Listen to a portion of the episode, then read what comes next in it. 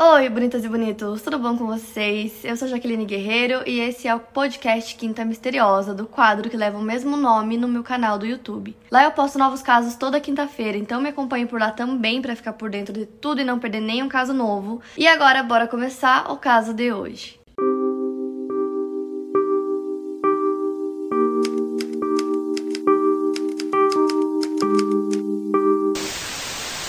É, eu não sei se é assim que se pronuncia o nome dela, mas é Paulette Gebara Fara.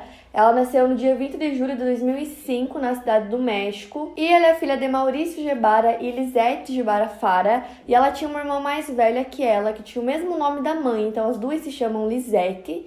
E ela tinha uma deficiência de desenvolvimento desde que ela nasceu. É, quando ela nasceu, ela era muito pequenininha, muito magrinha. É, os pais nem sabiam se ela ia conseguir sobreviver por muito tempo. É, mas ela conseguiu, então, por conta dessa doença dela, ela não conseguia desenvolver a fala e ela também não conseguia andar direito sozinha, então ela sempre precisava de alguém para ajudar ela, assim, o dia todo, o tempo todo. É, ela conseguia falar algumas palavras, ela não conseguia formular frases inteiras sozinha, então ela conseguia falar, tipo, pequenas palavras, pai, mãe, escola, sabe, uma coisa ou outra ela conseguia, mas desenvolver uma fala inteira, uma frase, ela não conseguia. E ela fazia tudo como qualquer outra criança da idade dela, então ela estava no jardim de infância, ela ia, né, frequentava as aulas normalmente sempre com a ajuda de alguém. E aí, no final de semana, dia 19 de março de 2010, a Paulette foi em uma viagem com o pai e com a irmã mais velha. Ela tinha 4 anos, e aí foram os três, a mãe não foi junto. E eles foram passar o final de semana numa cidade que ficava mais ou menos duas horas do local em que eles moravam. Então, eles foram para Vale de Bravo, é, e a cidade que eles moravam, que eu também não sei se é assim que se pronuncia, mas é um nome bem complicado, é Uiquilucan. Provavelmente falei errado. Mas enfim, então os três foram passar o final de semana nessa cidade, Vale de Bravo. E a mãe não foi junto, ela foi fazer uma outra viagem com uma amiga, pelo menos foi o que ela falou para todo mundo. Depois descobriram que na verdade não era com uma amiga, ela tinha um amante, então ela passou aquele final de semana com o um amante dela. Mas todos voltaram para casa no dia 21 de março de 2010, no domingo. Então, tanto o pai com as duas meninas e a mãe, todos voltaram para casa nesse dia. E Elisete tinha costume de colocar as filhas para dormir todos os dias, era uma coisa que ela sempre fazia. Então, nesse dia não foi diferente, ela esperou eles voltarem para casa, colocou as meninas para dormir, deu um beijo de boa noite na testa delas e fechou a porta do quarto e foi dormir no quarto dela. E aí, na manhã do dia seguinte, dia 22 de março, as babás das meninas, elas tinham duas babás, que na verdade eram irmãs, se chamavam Érica e Marta. E aí, as babás chegaram em casa, foram acordar a irmã mais velha da Paulette, que elas sempre acordavam ela antes, né, porque ela já tava na escola. Então, foram lá, acordaram ela, para ela tomar o café da manhã, se vestir para poder ir para escola. Então os babás foram com a irmã mais velha da Paulette até o ponto de ônibus é, para esperar o ônibus escolar, ficaram lá com ela. Depois que ela entrou no ônibus, elas voltaram. Então por volta das 8 horas da manhã, elas voltam pro apartamento da família para acordar a Paulette, né, que ela tinha aula também no jardim da infância. Só que aí quando elas entraram no quarto da Paulette, é, não tinha ninguém, ela não tava lá. E como eu disse, ela tinha muita dificuldade para andar sozinha. Então as babás começaram a procurar pelo quarto, embaixo da cama, no banheiro, é, nos outros cômodos do apartamento, era um apartamento bem grande, procuraram por tudo, até no quarto dos pais. Nada, não acharam ela, chamavam, não ouviam nada, não respondia. Simplesmente não conseguiram encontrar a Paulette, então elas decidiram avisar os pais, né? Porque afinal elas já tinham procurado por tudo ali no apartamento e nada, então avisaram os pais. E uma coisa esquisita é que no momento que elas avisaram, eles ficaram muito tranquilos, muito calmos. Então você descobre que sua filha de 4 anos sumiu e você fica assim tranquilo como se nada tivesse acontecido. Então assim, a princípio eles não ficaram muito preocupados, o que foi bem estranho. E o Maurício decidiu avisar a irmã dele é, sobre o que tinha acontecido, né? Que a filha dele tinha sumido. E enquanto isso, os pais continuaram lá no apartamento, as babás começaram a ficar meio desesperadas para tentar encontrar a Paulette. Então elas começaram a andar pelo prédio, nos corredores, na escada, no elevador, todo lugar assim que ela poderia estar, elas começaram a procurar por ela e nada. Não estava em lugar nenhum, ninguém tinha visto. E como o Maurício e a Elisete estavam muito tranquilos, a irmã dele decidiu chamar a polícia é, para avisar sobre o desaparecimento da sobrinha dela. Então a polícia vai até o apartamento, começa a dar uma investigada por lá.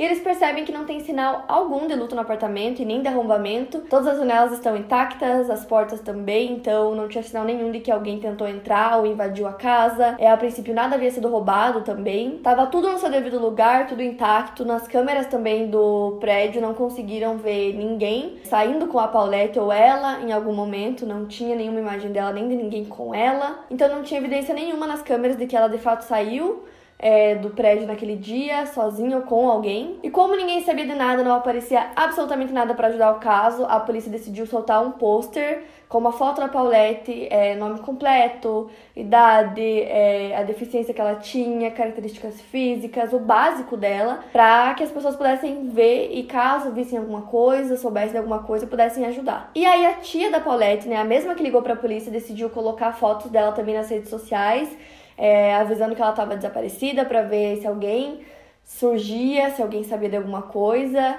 E a família da Paulette era uma família de classe alta, então eles tinham muito dinheiro, eles viviam muito bem, tinham um apartamento enorme, viviam uma vida de luxo. Então os pais conseguiram assim rapidamente a atenção da mídia pro caso, que foi o que eles fizeram. Então eles começaram a dar entrevistas, a colocar um monte de outdoors pela cidade com a foto dela gigante, escrito desaparecida, com um número é, de celular para ver se alguém sabia de alguma coisa, para ligar. E principalmente a mãe da Paulette, ela deu várias entrevistas. Então, assim, jornais, noticiários, tudo, tava todo mundo falando disso, então o caso ficou muito conhecido muito rápido. Então, em pouquíssimo tempo, todo mundo sabia desse caso. E aí, uma coisa que aconteceu que para a polícia foi bem esquisita é que, como a família tinha muito dinheiro, todo mundo achou desde o princípio que era um caso de sequestro e que logo é, ia ter uma carta ou alguém ia ligar pedindo resgate, né, pedindo um valor para poder devolver a menina, mas isso nunca aconteceu. Não foi deixada nenhuma carta, ninguém ligou, não teve absolutamente nada. E outro fato também que para as pessoas era muito estranho era que o local onde eles moravam, o prédio, era um prédio muito seguro, com câmeras com seguranças, então para conseguir entrar no apartamento deles não seria tão fácil assim, então as pessoas não conseguiam entender como que alguém conseguiu tirar a menina de lá e não, ninguém viu e também não tinha nenhum sinal de arrombamento, nem nada, e também nas câmeras, os seguranças, ninguém viu nada. E como eu disse para vocês, ela sumiu no dia 22 de março, era uma segunda-feira, e aí no dia 27 de março, a Lisette deu uma entrevista, mais uma entrevista, e nesse dia ela resolveu dar a entrevista na casa dela. Então a equipe de filmagem foi até a casa dela, Várias pessoas foram lá para fazer a entrevista, então ela deu essa entrevista no quarto da Lisette, ela sentou na cama, é, mostrou algum, algumas roupas, alguns brinquedos, algumas coisas da Lisette, deu uma entrevista lá no quarto dela, né? E é aí que o caso fica assim, sabe, completamente bizarro. E no dia 31, o corpo da Paulette foi encontrado dentro do próprio quarto dela, enrolado nos lençóis dela na cama. É difícil explicar para vocês, é, porque eu não posso colocar foto, mas tem foto no Google, então se vocês procurarem, vocês vão ver. Como se o corpo dela estivesse no fim da cama, entre a madeira, o que seria impossível, né? Que o corpo dela estivesse ali o tempo todo e ninguém viu. E aí, nove dias depois que ela desapareceu, lá está o corpo dela no quarto dela, na cama, e ninguém viu durante todo esse tempo. Então, como assim? Como que o corpo dela apareceu no quarto dela, sendo que as babás procuraram muito, é, a polícia procurou e aparentemente a polícia procurou cinco vezes no apartamento deles. É, não foi nenhuma, nem duas, nem três, foram cinco vezes que eles entraram até lá, procuraram em tudo, inclusive no quarto, obviamente, diz que até cães foram levados, né, cães farejadores para tentar encontrar alguma coisa. E aí, de repente, ela apareceu, o corpo dela, lá na cama. Fora que a mãe dela também deu uma entrevista lá no quarto, então tinham várias pessoas lá e ninguém viu nada, tipo, ninguém viu nada estranho ou sentiu um cheiro esquisito, porque afinal já faziam nove dias que ela tava desaparecida. Tipo, sabe, não faz sentido algum. E dizem também que até familiares, né, que foram até lá é, quando souberam que ela desapareceu e tal, para ajudar, familiares dormiram na cama dela. A babá também trocou os lençóis da cama dela, arrumou a cama dela e não viu também. Então, assim, sendo bem realista, é praticamente impossível que isso tenha realmente acontecido, que várias pessoas tenham entrado e saído, cães, policiais, a família, as babás, pessoas dormiram na cama e durante todos esses dias o corpo estava lá.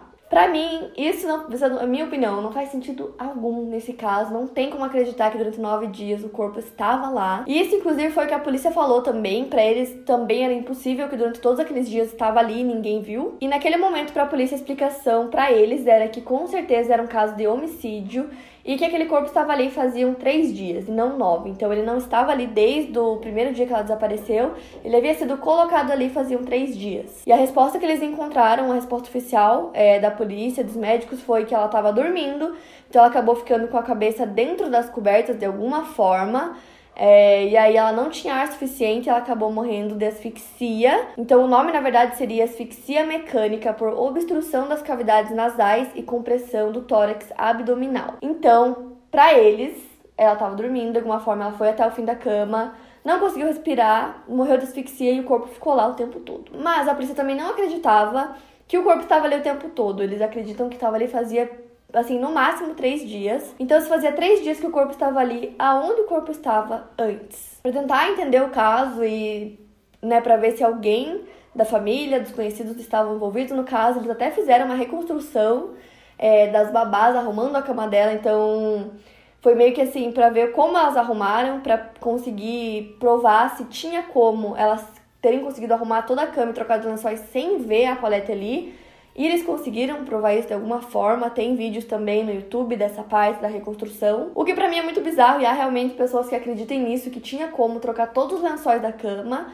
é, sem ver a menina ali. E além disso, ela também tinha alguns sinais é, no cotovelo e no joelho esquerdo. E a autópsia também não revelou nenhum sinal de violência física ou sexual. E a análise também estabeleceu que a morte ocorreu entre 5 a 9 dias antes da análise ser feita. Os investigadores também é, não conseguiram encontrar nenhum vestígio de drogas ou substâncias tóxicas no corpo que poderiam ter afetado a consciência da menina. A conclusão para eles foi realmente essa, que a Paulette, por seus próprios meios, ou seja, ela mesma sozinha, acidentalmente se moveu na cama, acidentalmente caiu é, ali naquele espaço ao pé da cama, onde ela faleceu de asfixia e posteriormente permaneceu lá até ser, né, descoberta. E nessa altura do caso, muitas pessoas, muitas pessoas mesmo, entraram e saíram do apartamento várias vezes, os policiais, é, a família que foi lá também ajudar e também muitas pessoas foram lá para entrevistar os pais, então teve aquele dia que foram fazer entrevista.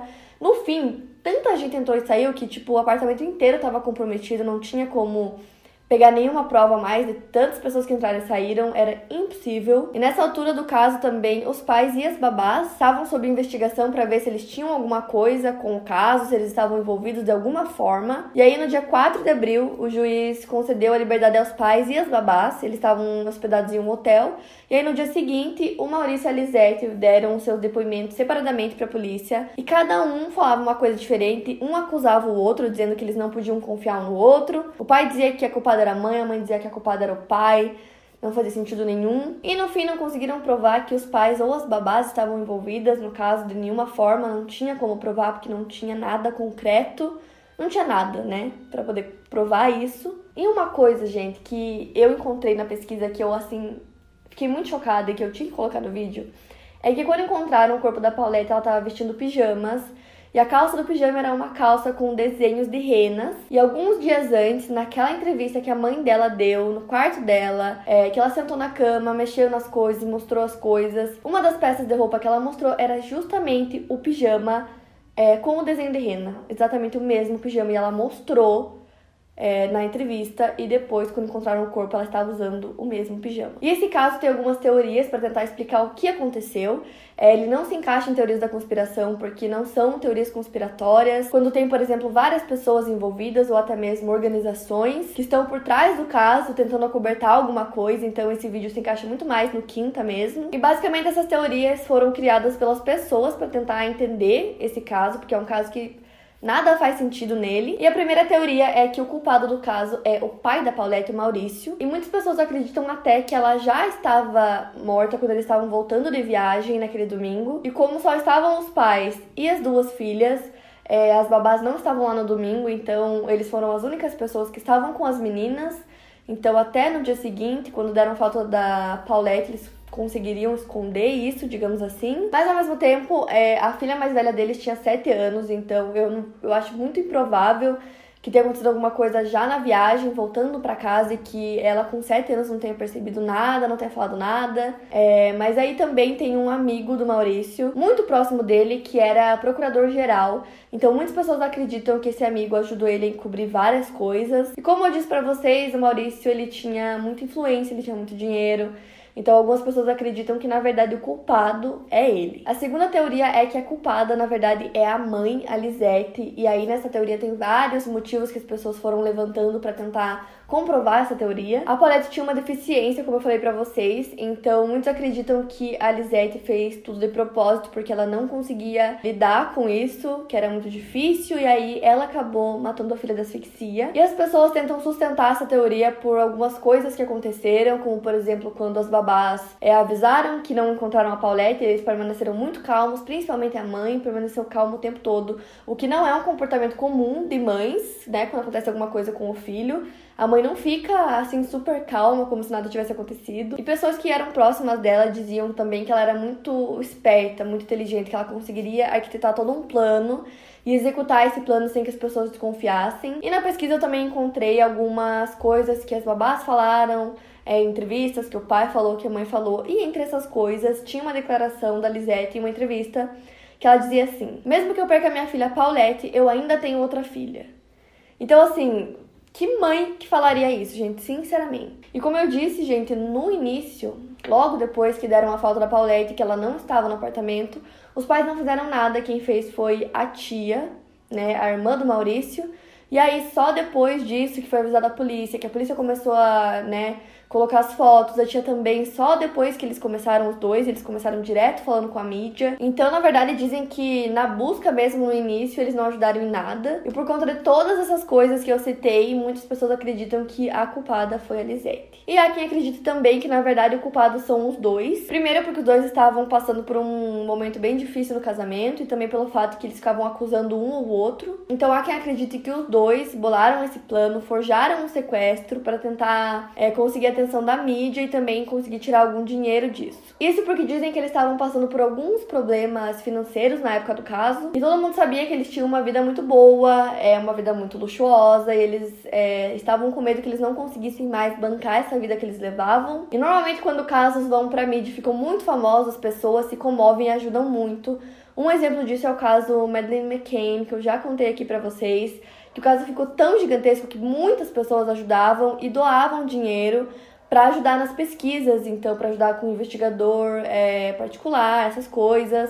Muitas pessoas doavam dinheiro. Então, dentro dessa teoria, as pessoas acreditam que eles levaram o caso assim na mídia é, espalharam tanto o caso, fizeram o caso ficar tão conhecido, tão gigante, justamente para ver se eles conseguiam é, a ajuda da mídia, das pessoas, é, que as pessoas começassem a doar. Ou que também é, a ideia deles era, na verdade, pedir um resgate, e aí eles iam recorrer aos avós da Paulette que tinham muito dinheiro. E isso explicaria o porquê que o caso ficou tão público, porquê que eles fizeram tantas entrevistas, todas essas coisas. E essa teoria vai bem longe. Tem até pessoas que acreditam que eles esconderam a Paulette em algum lugar, um lugar pequeno. E aí, como ela tinha essa deficiência que ela não conseguia falar, não conseguia andar, de alguma forma ela acabou é, morrendo de asfixia nesse lugar e que os pais falaram: oh, a gente vai deixar você aqui, depois a gente volta para te buscar. Mas que aí o caso ficou muito gigante, já chamaram a polícia, que não foram eles, né? Foram a tia, foi a tia que chamou. E aí eles não conseguiram voltar a tempo, o que é muito bizarro. Eu acho que é improvável, mas também explicaria o porquê que o corpo não estava lá no começo, né? Ou muitos acreditam que estava lá o tempo todo, mas explicaria porque só depois de nove dias que encontraram o corpo lá na cama. Mas assim, essa teoria vai longe, as pessoas falam muito, assim, diversas coisas que podem ter acontecido ou que eles poderiam ter feito, já que não tinha imagens dela, da Paulette com ninguém. Ou sozinha, é, nos corredores, saindo do prédio, não tinha nenhuma imagem, então muitas pessoas acreditam que na verdade o tempo todo ela estava no prédio. Mas no fim também não tem é, nada que comprove nenhuma dessas teorias que as pessoas criaram para tentar explicar é, o que pode ser que eles tenham feito caso os dois realmente sejam os culpados. E tem até teorias também que colocam as babás como as culpadas, porque os depoimentos que elas deram pra polícia eram um pouco inconsistentes e elas foram é, as pessoas, as únicas pessoas que naquela manhã é, estiveram com as meninas, né, com as duas. Então muitas pessoas chegaram até a dizer que elas também estavam envolvidas no caso. Só que assim, na verdade, criaram tantas teorias que envolviam todas as pessoas é, que conheciam as meninas, então os pais, tem até teoria sobre a irmã dela também. E essa teoria da irmã me lembrou muito o caso John Bennett Ramsey. E nessa teoria, a irmã mais velha da Paulette teria acidentalmente matado a irmã. Então, as pessoas tentam explicar essa teoria de várias formas. Primeiro, porque a irmã mais nova tinha uma deficiência, então, obviamente, ela tinha muito mais atenção do que a irmã mais velha. Então eles tentam explicar dizendo que por conta disso ela tinha muitos ciúmes, porque a irmã ganhava muito mais atenção que ela, e que aí em algum momento pode ser que ela tenha asfixiado a irmã sem querer, aí os pais tentaram acobertar todo o caso. E por conta disso que eu lembrei do caso da John Benet Ramsey, que também tem uma teoria sobre o irmão dela. Mas a resposta da polícia, a resposta oficial do caso, é que foi asfixia acidental. Então, para eles foi tudo assim. A Paulette mesmo causou isso sem querer, mas como o caso assim é muito esquisito e as coisas não fazem muito sentido, é, muitas pessoas começaram a criar todas as teorias para tentar explicar é, o que realmente pode ter acontecido durante aqueles nove dias. E o caso todo é muito estranho, os depoimentos das pessoas envolvidas é, são muito inconsistentes, então eles mudam o tempo todo. Tem várias coisas que não fazem sentido, tipo a calça do pijama, como eu disse. E também não faz sentido nenhum milhões de pessoas terem entrado e saído do apartamento e ninguém ter encontrado o corpo da menina, só encontrarem depois de nove dias. E aí o tempo todo tava lá na cama dela, tipo, Gente, que sentido que faz isso? Nenhum. E por conta de todas essas coisas, para muita gente é muito difícil acreditar que a morte dela foi acidental, embora, né, essa seja a resposta oficial da polícia. E, enfim, para muitas pessoas até hoje é um caso que permanece sem solução. Para mais casos, siga meu podcast aqui no Spotify, lembrando que os casos novos saem primeiro lá no meu canal do YouTube toda quinta-feira. Obrigada por ouvir, até o próximo caso.